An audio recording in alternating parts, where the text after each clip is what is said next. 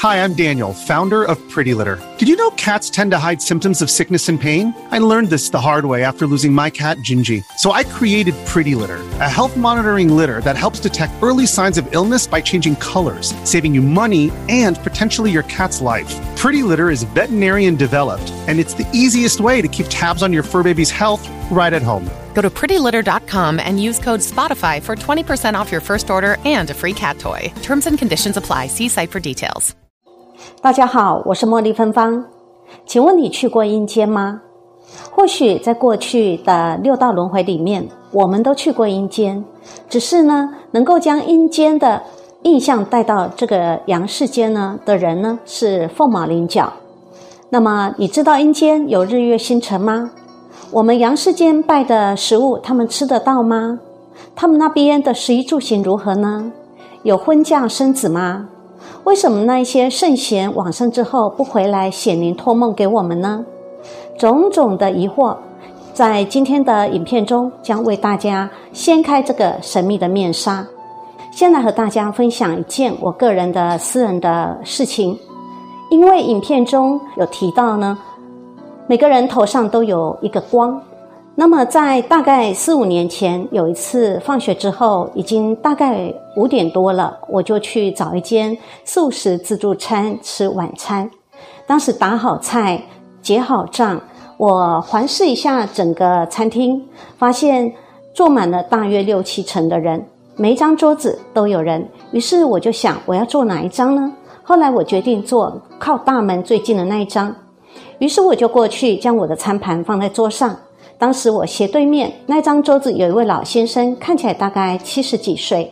他看了我一眼，对我点了一个头，我也对他点了一个头，然后转身，我就先去拿筷子、汤匙、手巾、卫生纸，再过来坐下的时候，他就问我一句：“哎，你吃这样子不会饿啊？”觉得他非常和善啊，我就说：“哎，不会，不会，不会饿，因为天气蛮热的，吃不大下。”然后接下来。他就低头再吃个两口，接下来他就抬头问我一句话说：“小姐，你知道你身上有一个光吗？”啊，我我我说我不知道诶，我就看看我自己，我没有光啊。他说有，你身上有一个光，你刚一进来我就看到了。为什么这位老先生会这样问我，以及他看到什么光，我也不能理解。但后来我们就变成朋友了哈。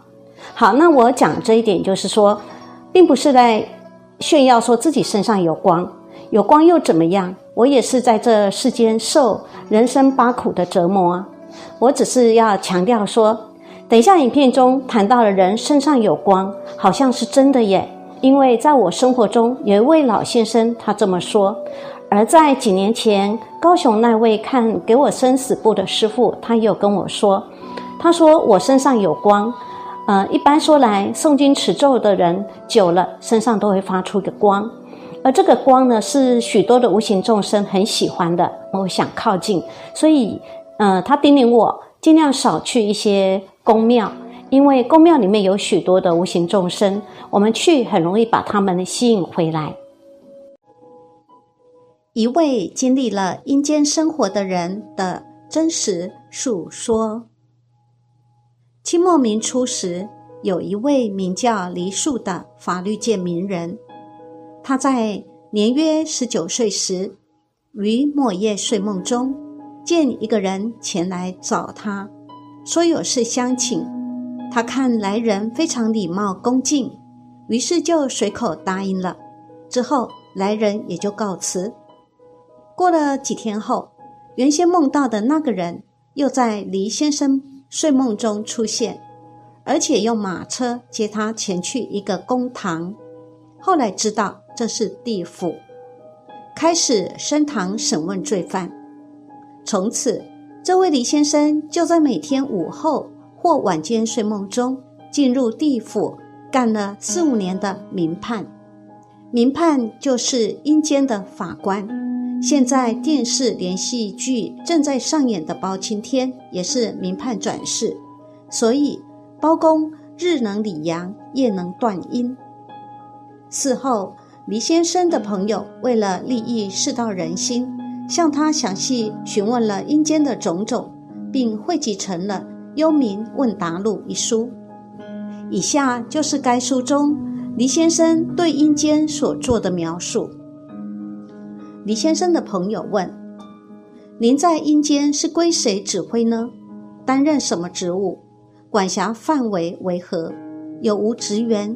而且阴界为何会找您当民判呢？”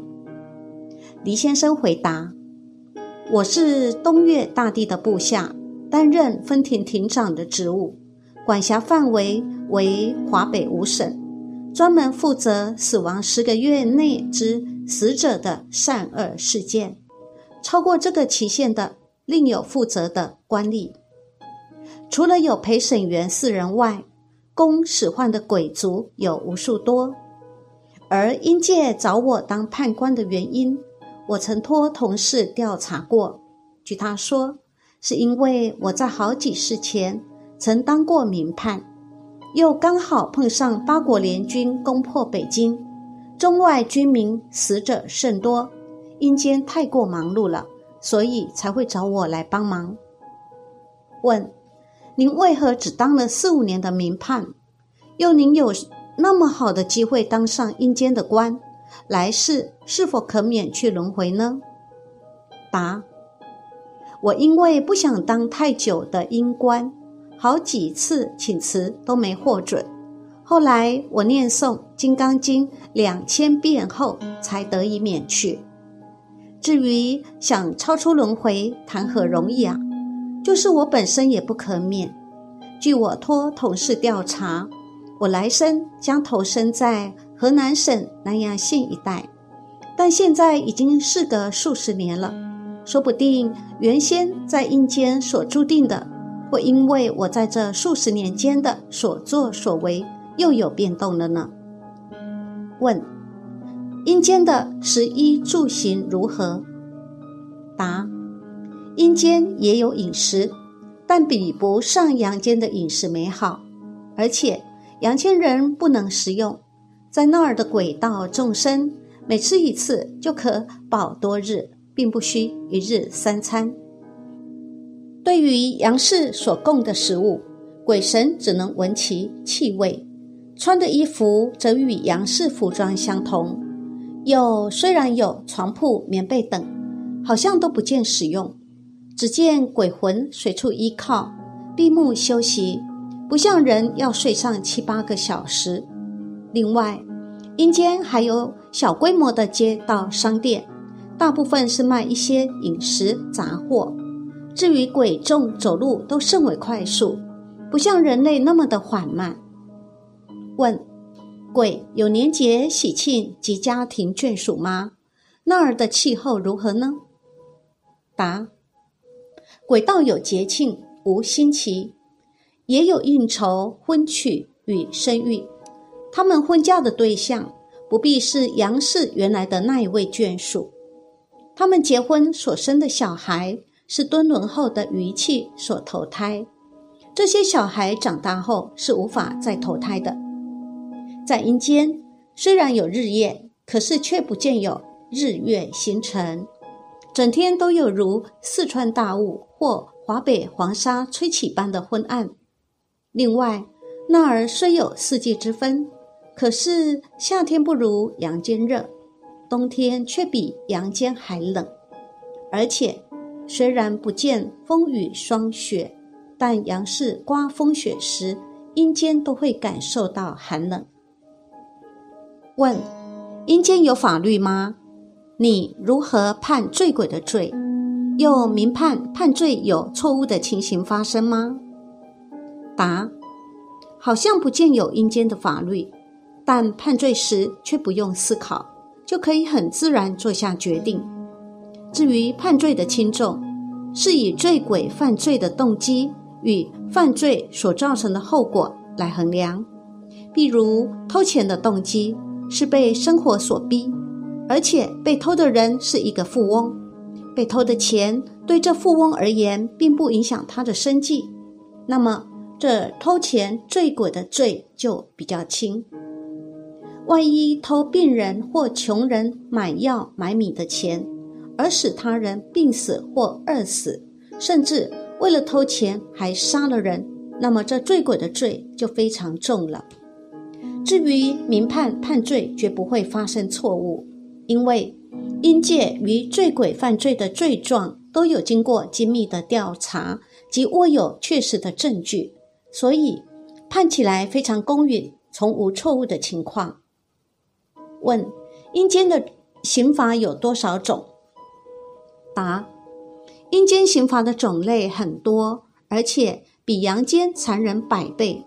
我奉劝世人，宁可在人世间接受惩罚，却不可在阴间受刑，因为阳间的刑罚罚完就没事了，可是阴间的刑罚是刑了又刑，罚了又罚的。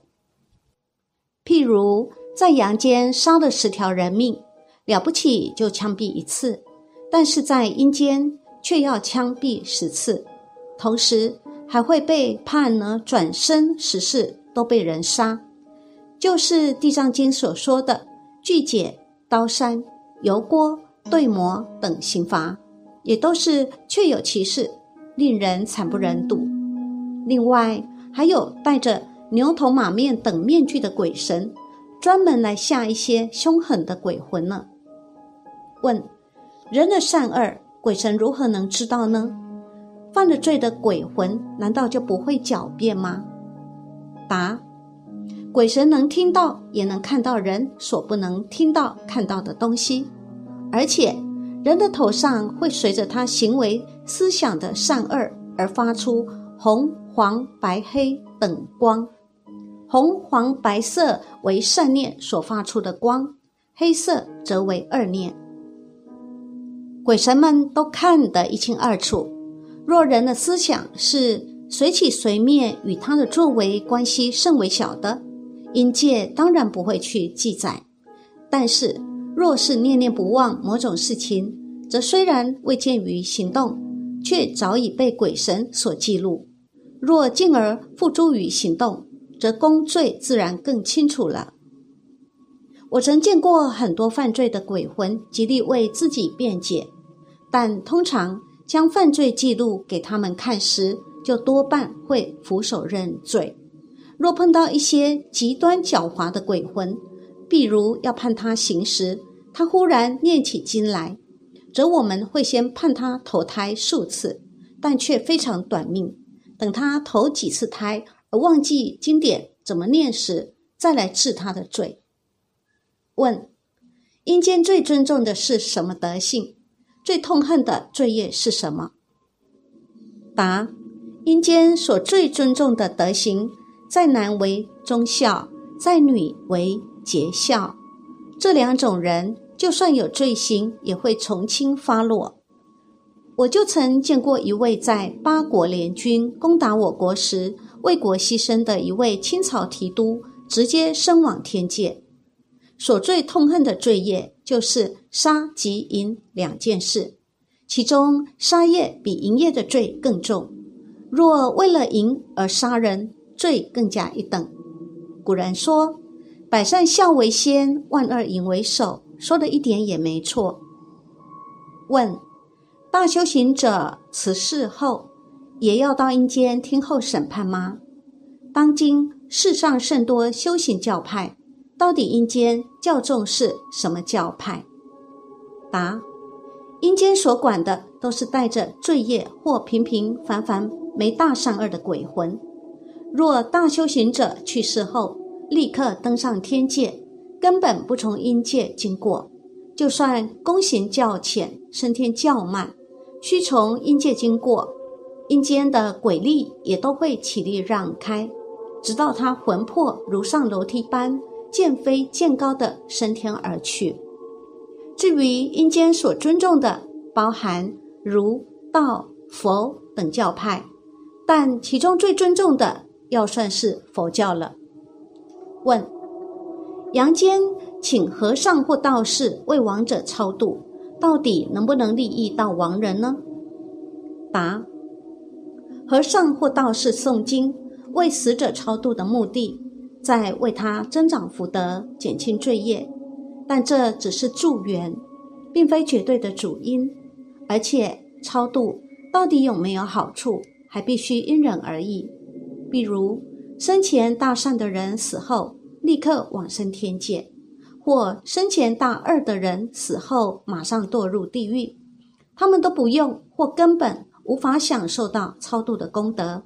只有一般生前没有大善恶的人，于死后可获得诵经超度的功德。另外，诵经人道行的高低与诵经功德之大小也有重大关联。如果是高僧或孝子贤孙诵经一卷，可抵得上凡僧十倍之功德；但凡僧至诚念诵也会有相当利益。只有无德行又不诚心的人所念的利益很少，甚至毫无利益。不过，却也不会因此而有罪过。有诵经，最好在亡者死后四十九日内做。过了这段期间，亡者可能已经投胎转生。超度功德必须要经过好几转才会利益到他们，无法收到及时的效果。问：念佛诵经的功德既然如此大，为什么阴间诸鬼不自己念佛诵经以求解脱超生呢？答：一到阴间，鬼魂本身就自然有他自己的业力。会障碍他修行，因此修行应趁人一口气还在的时候赶快去做。如果指望等到断气后再来修行，到时候恐怕已是无能为力了。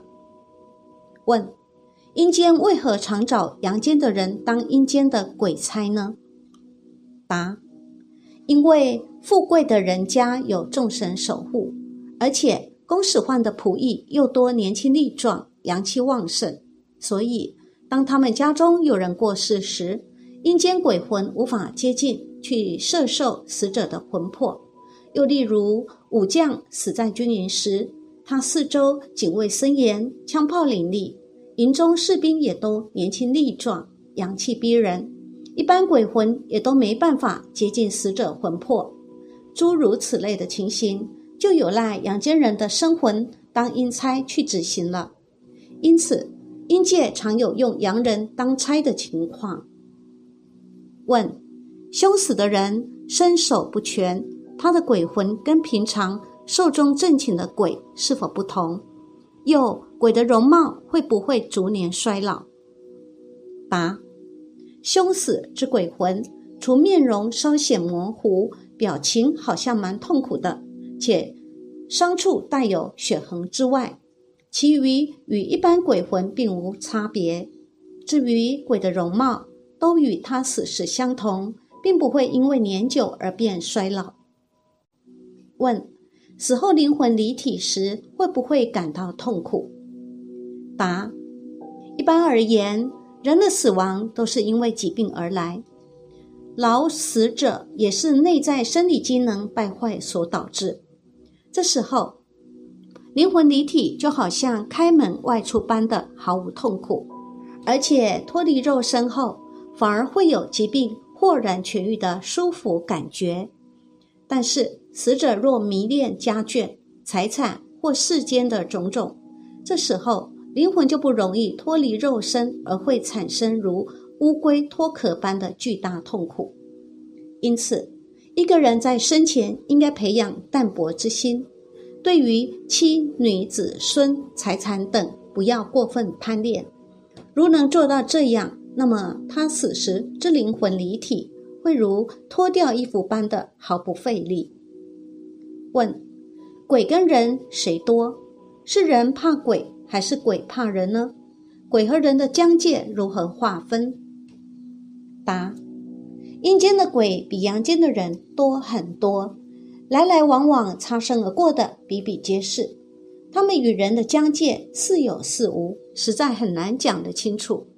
但是鬼在阳间行走时，多走在道路两旁或阴暗的地方，而且人怕鬼，但鬼也怕人。尤其是正人君子，鬼必敬而远之；但对于心术不正或运气差的人，则鬼多喜欢捉弄他们。因此，人类从午后到晚间走路时尽量不要走道路两旁或阴暗的地方，而且走路应该缓慢或稍微发出声响，让鬼有时间避开，以免出其不意与鬼相撞。人固然会起鸡皮疙瘩，鬼也会觉得不舒服的。问：死后真的有转生的情形吗？如何去证明呢？答：人有生必有死。有死也必有生，它的道理就如同每一件事物只要有作用，就必定有反作用一样。例如，我们吃的东西一定会有排泄，这是非常简单明了的。但因为死后所存在的是个精神体，而非物质的元素，所以无法用求证物质元素的方法来探索精神体的来去。而只能用精神来领会精神，宗教修行的作用就刚好能提炼人的精神成分，提高精神的效能。所以，只有在宗教的经验中，可求证到人类生死轮回的现象。问：死后就是鬼吗？为什么死后有的会显灵，有的却毫无音讯呢？答：除非是超出轮回的圣者。否则，死后会有六道轮回的。而由于鬼道只是属于六道轮回中的一道，因此死后并不一定就是鬼。如果轮回至鬼道者，在有必要或由于杨氏眷属请人做法招请时，他是有可能显灵的。但死后升天、下地狱或转生为畜生道者，就不会愿意。或无法再来显灵了，又阳寿已尽，已经到了该死年龄而死去的人，不论他是凶死或善终，都会纳入一个规则的系统，就好像部队改编一样，直接从一个部队向另一个部队报道。这时候，他们就没有机会在外闲逛，显灵的情形就比较少。但如果命不该绝而死的人，他们的鬼魂在未被鬼界收容前，并没有立即可归宿的地方，只得在外东闯西荡的。而在这闯荡期间，与人相遇的机会就很大。问：历史上有很多伟大的人物，如孔子、孟子等人，为什么后人再怎么祭拜他们，也不见他们显灵呢？答：要知道。宇宙及世界都是无限的，众生也是无限的。那些伟大的圣贤豪杰，为了他们自己的愿力，来到我们的地球世界，从事教化这世界众生的工作。当他们的任务完成到某一个预期程度时，他们就会离开这地球世界，而进入另一个世界，继续依据他们的愿力去教化另一个世界的众生。他们以无限的愿力。往返于无限的宇宙世界之间，教化无量无边的众生。如果以我们这个极其有限的时空观念来探索他们的来龙去脉，自然是莫测高深的事了。因此，若以他们显灵与否来批评他们的存在，就大错特错了。问：阳间有洋人吗？如果有，彼此语言。如何相通？若没有洋人，则洋人死后归何处审判呢？有鸟兽死后的魂魄，仍然是鸟兽的样子吗？答：我当民判时，因为刚好碰到八国联军攻破北京之后，中外军民因为战争而死的很多，所以我在英府曾看过有洋人到案。且能很自然地通晓他的语言，但据我所知，中国的冥府就已经不止一处了。那么，欧美各国应该也有他们的冥府，方合情理。至于鸟兽的魂魄是属于阴界中另一处所管辖，而我从未在地府各处游历过，所以我不了解这方面的事。问：鬼有消灭的期限吗？阳间的坟墓是不是他们休息的地方呢？答：我所看到的鬼有古老到宋朝、元朝的，但唐朝以前的鬼则从未看见过，大概是因年代久远，早已轮回转生去了。至于阳间的坟墓，确实为鬼魂栖息的地方，但鬼因为怕阳气，所以每天上午八点到十一点都躲着不出来，一直要到午后才会渐渐出来活动。问：鬼为什么怕鸡叫呢？答：鸡叫代表天快亮了，鬼因为怕天亮后阳光出来时的阳气，所以一般听到鸡叫。就会感到不安，而不得不躲藏起来。但有德行的福德鬼，例如土地公、城隍爷等，则并不怕鸡叫。问：你每天什么时间到阴间去审案？要多长时间？答：最初在每天晚上，后来白天也能到阴间去，但必须在下午。来去全部是坐轿子。走得很快，审案的时间每次几小时。然而遇到复杂的案件，有时要用几天时间。但是这类案件很少。问：由阴间回到人世间，是不是感到精神疲倦？答：精神稍微有些疲倦，像没有睡好一样。问：阴间也喝水、吃饭这些事吗？答：有的，但不许我喝水吃饭。问：阴间官服什么样式呢？他的公文样式和办理程式是怎样的？答：我当阴间判官时还在清朝末年，所以阴间官服公文样式和办理的程序方式都和满清没有差别。但是到民国以后，恐怕又改变成遵循新的制度了。问：我们一天之中，一生之内，念起念灭，不知道有多少是善是恶，即使自己也不能全都记得。阴间的官吏记录人的功过，先好毕露，怎么就不嫌麻烦呢？答：人的思想念起念灭，做过就忘了，像空中的鸟飞过的痕迹，例如水面的泡沫，影响不大的。那么阴曹也不予记载。如果一心专注、念念不忘，虽然没有付诸行动，也是有功过被记录的。如果有想法付诸行动，那么功过就更加明显了。问：阴间是不是同样有饮食呢？阳间人们所画的纸钱，阴间能够受用吗？答：阴间也有饮食。他们所食用的蔬菜也有很多种，阳间人们所画的纸钱，他们也可以用来购买物品。问：阴间也有街道商店门市吗？答：有的，只不过规模非常小，与人世间的小商店差不多，所贩卖的东西大都是饮食杂货之类。但没有像人间那样富丽堂皇的大公司和洋行。问：杨氏人们祭祀所供养的饮食，鬼神能不能够受用呢？答：可以的，但只不过是闻一闻它的气味，不是真的把东西吃了。例如在夏天的时候，同样的两碗食物，一碗用来供鬼神，一碗没有供鬼神。已经供过鬼神的，一定比没有供过的要先腐坏，就是因为供过鬼神的那一碗的气已经被鬼神摄走了。问：幽冥的官吏也有投生转世的吗？答：有的，就像现在政府的公务员，他想另外换个比较好的工作，比普通的人当然要容易的多了。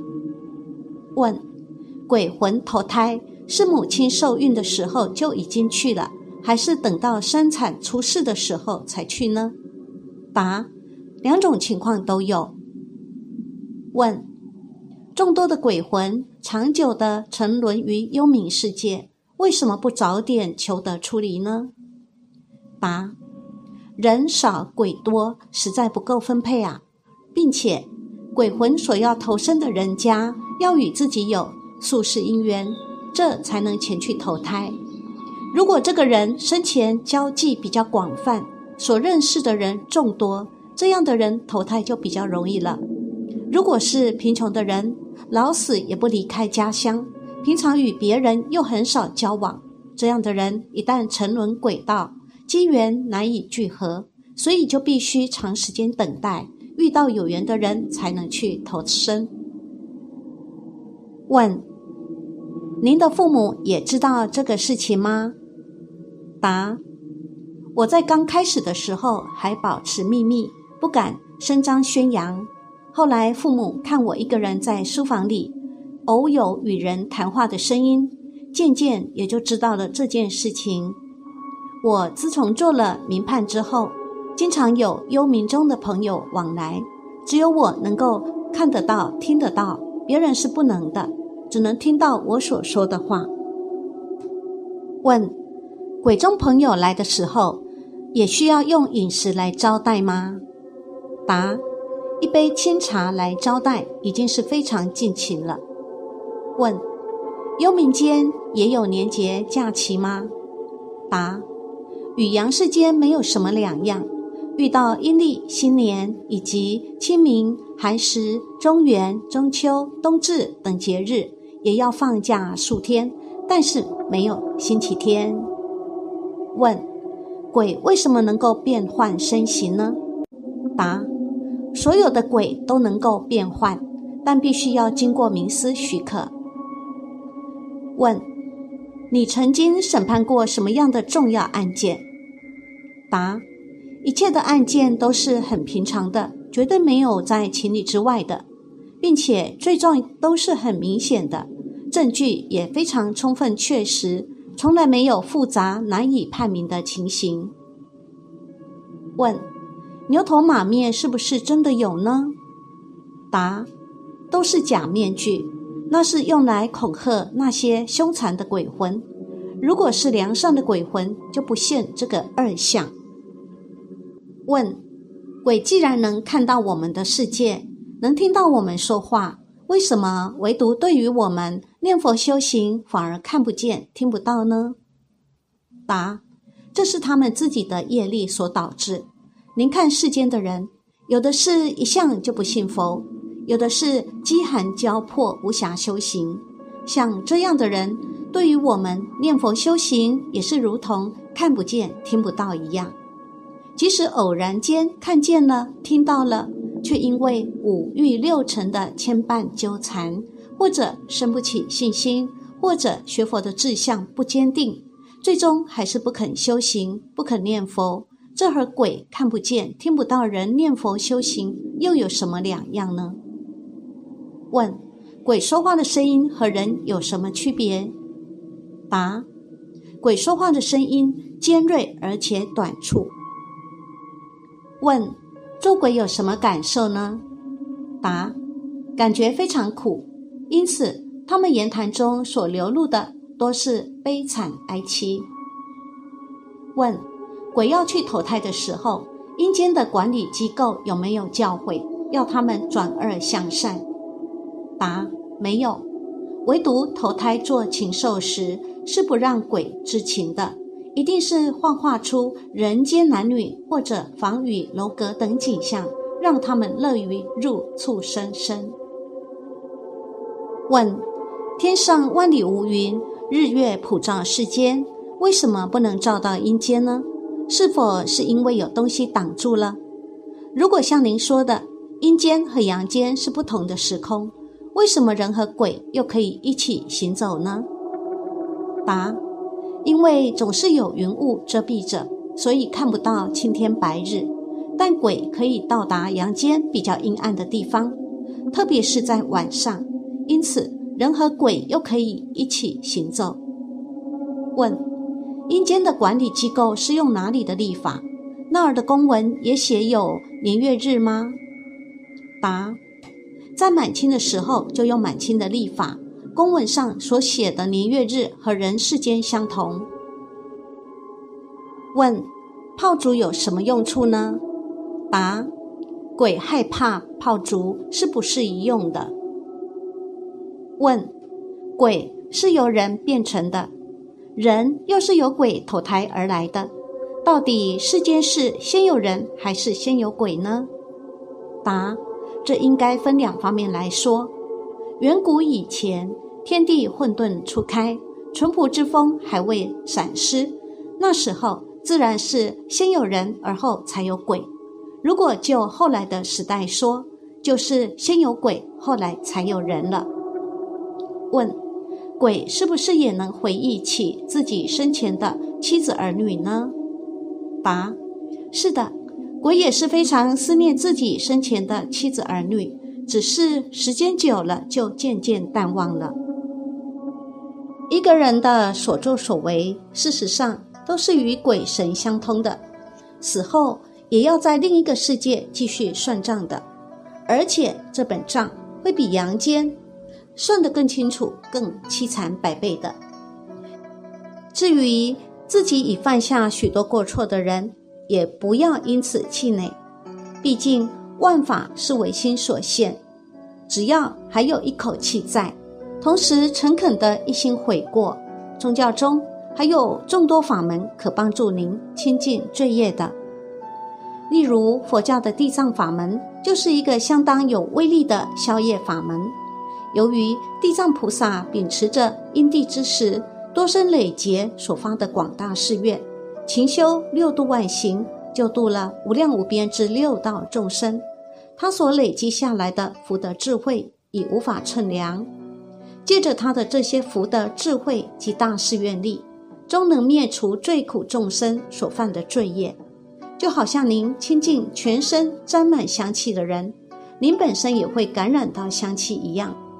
因此，只要您自心称念、赞叹、读诵、供养，乃至见闻、瞻礼地藏菩萨，都能获得无量无边福德之力。当然，消业、改运、解厄、纳福的法门很多，除了地藏法门之外，弥陀超度法等等。都是极有效而无副作用的，均是佛菩萨慈悲所传下的殊胜法门。